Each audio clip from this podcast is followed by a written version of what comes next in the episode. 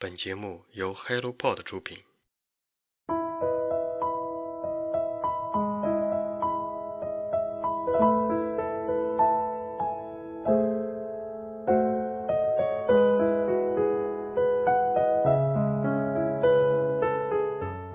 可能天道如此，有人命中注定要在决定去死的那一刻才不再卑微，有人命中注定要辱没门楣，还有人命中注定要假装依然爱着他的初恋。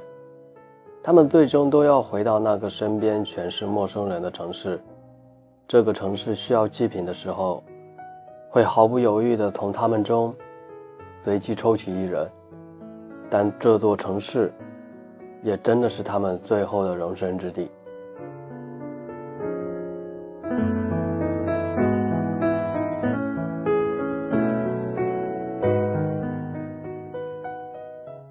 最近翻阅《花虫关注》的时候，读了迪安的短片《我认识过一个比我善良的人》，讲述了一个比较简单的故事。故事发生在北京。在这个混杂着各种各样人的大都市，一个月前，我因为工作的关系开始了北漂的日子。周一从青岛出发，周五从北京回来。于是我开始第一次近距离观察着生活在北京的那些人。故事中的我是一个编辑，和初恋结婚多年，凭借着自己的运气，挖掘了一个畅销作家雪夜。用那两年赚的钱在花家地买了一个小房子。我将房子出租作为自己收入的一部分。故事就发生在这样一个小小的出租房里。张志同是我的租客，职业是编剧，已经拖欠了十个月的房租。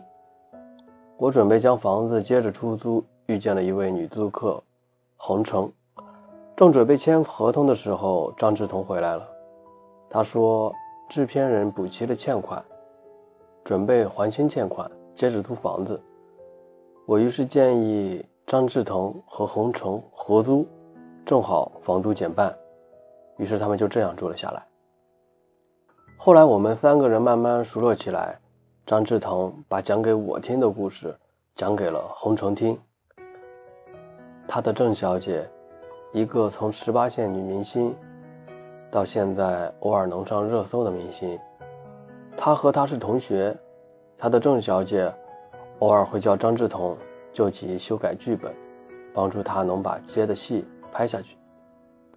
初五那一天，洪成和我在买东西包饺子，但是被一对老夫妇追着跑了出来。最后只有我和张志腾一起买了速冻饺子来吃。吃饭的时候，张志腾坦言。其实他的高中同学不是郑小姐，而是郑小姐的五 T。只不过我从一开始就误会了，一直也没有拉下脸来解释。最后，恒城终于回来了，吃着龙饺子，解释着白天的故事。原来那对老夫妇是他的舅妈和舅舅，他们俩让他回家。他解释道。之前新闻上，一个医院的副院长用质量不合格的支架给病人，被自己的女儿给举报了。那个女儿就是恒成。有一天，他们在讨论他们三个人谁更加善良的时候，每个人都得到了一票。推杯换盏之间，恒成解释自己为什么会举报。他说，他看到了。一个人在你眼前，从活着到死掉，全过程不超过一分钟。在一次小学同学聚会的时候，初中同学的婆婆是恒城的小学老师，找过恒城爸爸做手术，在停车场说着：“程程啊，多少年没见了。”然后就这样死在了自己面前。黄成觉得。一个人不应该像那样死在停车场里。他以为自己已经治好了，他根本没有怀疑过，让他那样死去是不对的。在刚进入四月的时候，张志同自杀了，就这样猝不及防的发生了。他自己在信中解释了自己哪来的钱。他借的高利贷，他是准备在还完本金之后就自杀的。在红城搬过来之后，他好像运气变好了，接的工作多了，每个月都能还钱。后来借贷公司被告发了，老板跑了，他也可以不用还钱了。他好像又少了可以留在世界上的理由。红城参加完张志同的葬礼，也这样搬走了。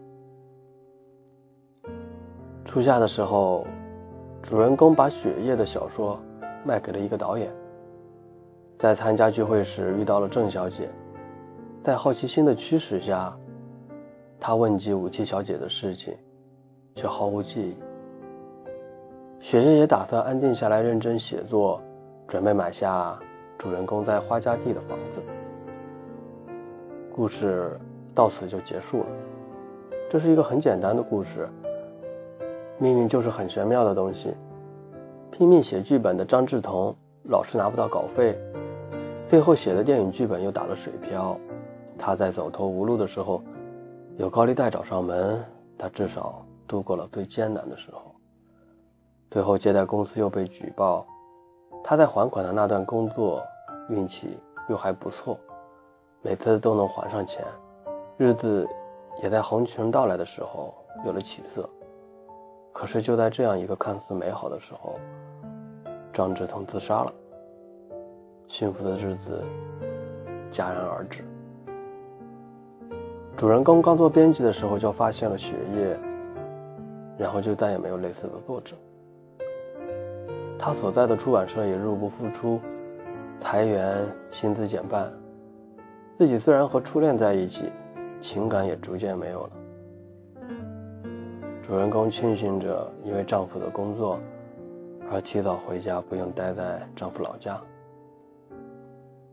故事里有一个插曲，在一个聚会结束的那晚，丈夫在浴缸里摔得受伤了，原因是自己忘记把垫子放回去。在晚上上药的时候，主人公哭泣得像一头横冲直撞的小野兽，在我的身体里胡乱奔跑着。想要找到出口，或许她哭的不是丈夫受伤，哭的是消失的红城。郑小姐也记不住武替小姐，好不容易建立起来的友谊，就这样消失了。文中对命运的那一点，无以言表的刻画很奇妙。雪夜突然的收心，出版社的转机，不再爱的初恋，失去的友人。大概人就是这样活着的，就如同因为心脏支架突然死去的文中人物，突然不拍的电影，说没了就没了。这也是二零二三年的冬天，生活在北京那些一个个人的写照吧。